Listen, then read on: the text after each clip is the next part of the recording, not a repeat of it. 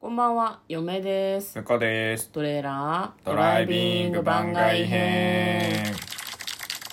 はい、始まりました。トレーラードライビング番外編。この番組は映画の予告編を見た嫁と婿の夫婦が内容を妄想していろいろお話していく番組となっております。運転中にお送りしているので安全運転でお願いします。はい、今日はトルドラサブスタジオの方から番外編、また番外編かと思いきや、映画の感想です。はい、映画の感想をお話ししていきたいと思います。今日見てきた映画はこちらです。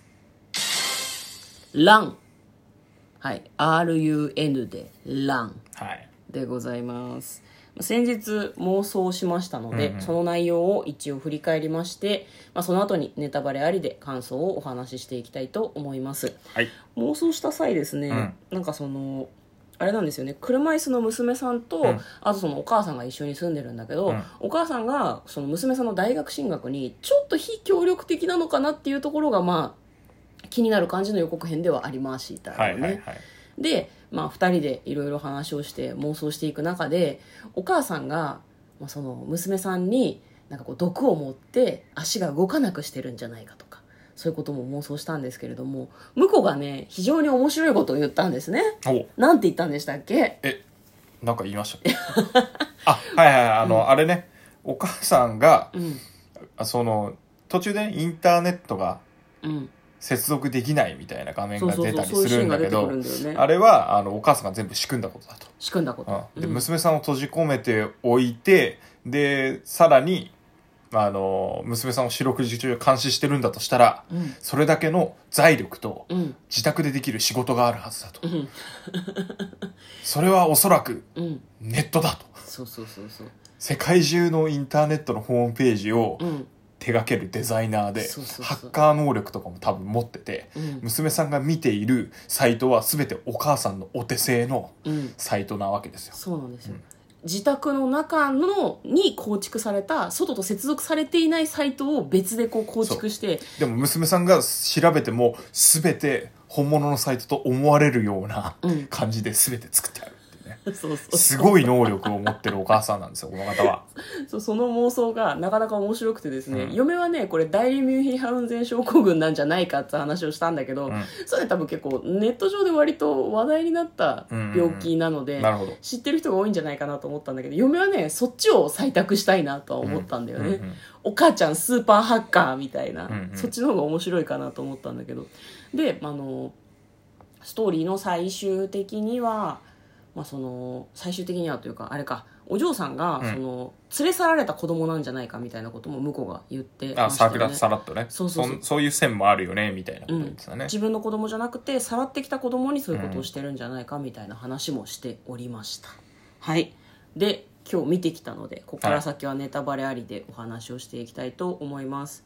面白かったですね面白かったですねサイコスリラーでしたね、はいはい、うんちゃんとねでしかもなんだろうなあの結構物語の中盤ぐらいまでバーッと盛り上がっていくところまでは、うんまだなんていうのお母さんが本当にやばいとか、うんそういうのがどっちなんだろうっていうのが分かんない感じで進めててくれたのがなんか良かったなよかったよかった、あの観客もその娘さんが心配に思っていろいろ調べたりしてるんだけど、うんわかんないんだよね本当にいいお母さんに見えるの、うんなんか自宅の庭で野菜を作ってで娘さんがその糖尿病を持ってたりとかするから、血糖値が上がりすぎないように野菜がたくさん使われてうるん食事を作るために庭で採れた野菜を使ったりとかなるべく家にいるようにしたりとか、海外シーンだよねでかといってそんなに押し付けがましい感じもしないし、うん、普通にいいお母さんっていう感じだったよねそそこまで過干渉っていう感じでもないから、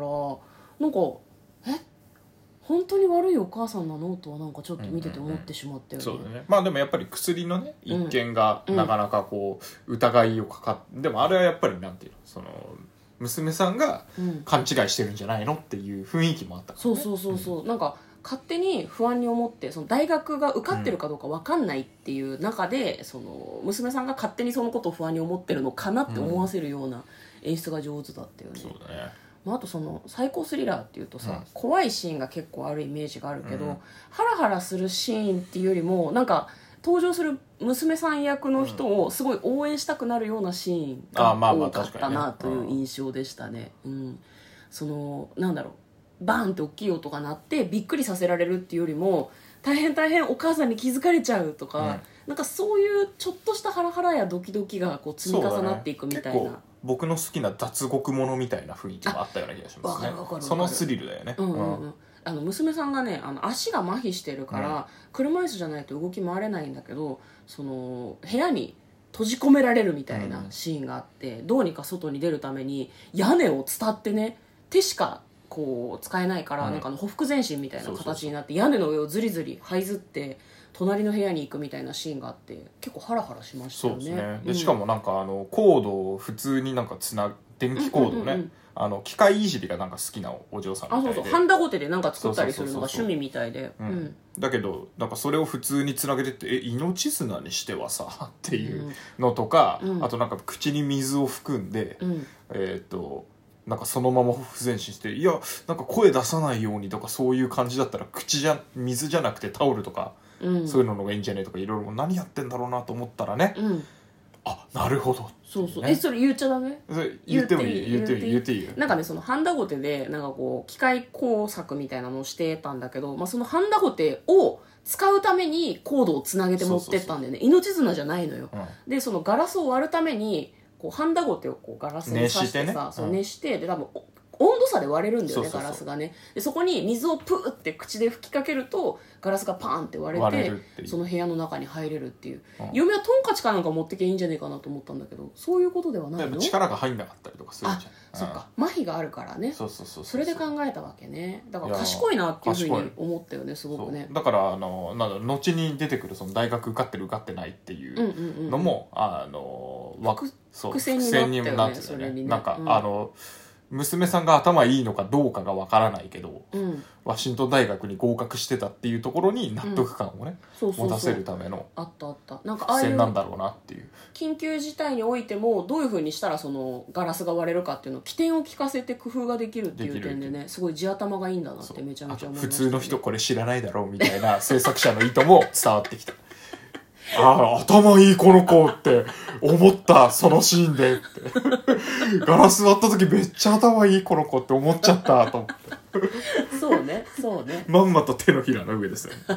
気持ちよかったねその辺はねそうねそうね、まあ、あとその娘さんが逃げ出そうとしてうん頑張っていろんなことをやっていくんだけど、私あれだねトトムキャラクターとしてはト,、はいはいはいトムが好きでしあの指た、配ね、達の人そがうねそうそうそう、ん多分狭い町だからここに車椅子の女の子とお母さんが2人で住んでるって分かってるからクロエちゃんって言うんだけどクロエに声かけてくれたりとかするんだけど、一旦逃げ出そうとした時に助けてくれたのがトムだったんだよね、本当にいい人だったしまともな大人だなというふうに嫁は見ていて思いましたねすごく、うん、なんか母親と対峙してさお母さんがさその娘を取り戻すためうんにいろんなことを言ってくるじゃん、なんかそれに対する答え方とかがまともな大人だなっていう感じがしそうた、だねすごいうん脅すようなことを言われたりとかさ、警察に連絡するわよとか、あなた大人の男性で娘をと一緒にいて娘の具合が悪いってどういう意味か分かるとか脅しじゃん、うんなんかそれに屈さない姿勢とかちゃんとお嬢さんがこう体調が悪いとかどこに連れてったらいいとか聞いてあげたりするのとかもすごい優しいなと思って、そうだね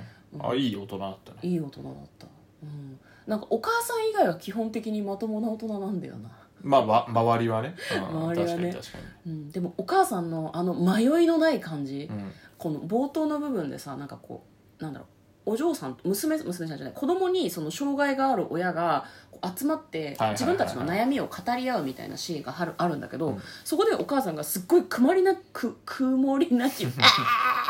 ーなんか喋りたいことあるどうぞ大丈夫続けていいですよ曇りなき眼でなんかこう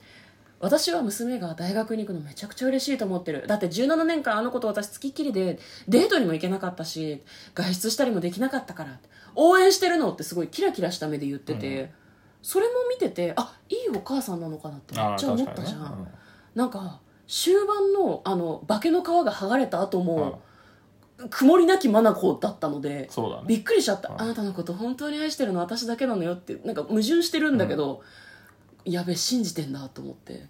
狂気を見たよね、うんうん演技そにうだねねううんんすごい良かったですよかったですね、うん、うんラストシーンもね割と好みでしたねあ本当に、ラストシーンはねあれ結構ねあれって思ったところからのああだよねっていう風になるところがね、そうだねんただそのなんだろう7年後に話が飛ぶんだよね、うんそうそうそう話が結末を迎えた後に、でもなんかでも嫁は嫁じゃない、うん向こうはさあれを見ててさ、なんか不安があるわけでしょそのなんあーかまあ犯罪の連鎖が起こってるんじゃないのかいみやたいやっぱなあの体験をしちゃうとね、うんうんなんかそういうのが起こるんじゃないかなっていう気がするけど、うんいや嫁は単純に娘から親への復讐っていうだけなんじゃないかなとは思うけどね、連鎖はしてないというふうに思いたいけど、はいはいはいはうい、んまあ、ぼ僕はだからそのなんかその幸せになったであろうその娘さんがうんあの子供とかに義足をつけてあげるのって嬉しそうに話してるのを聞いてうんうんうわーってそうかなんか障害のある子をわざわざ引き取ったりしてるのかなとかあー養子なのかなとか、うんなんかう7年しか経ってなくてそんなにたくさんの子供がいるのも変だなとかうんうんうんいろいろ思った結果、もしかしてってわざわざそういう子をうん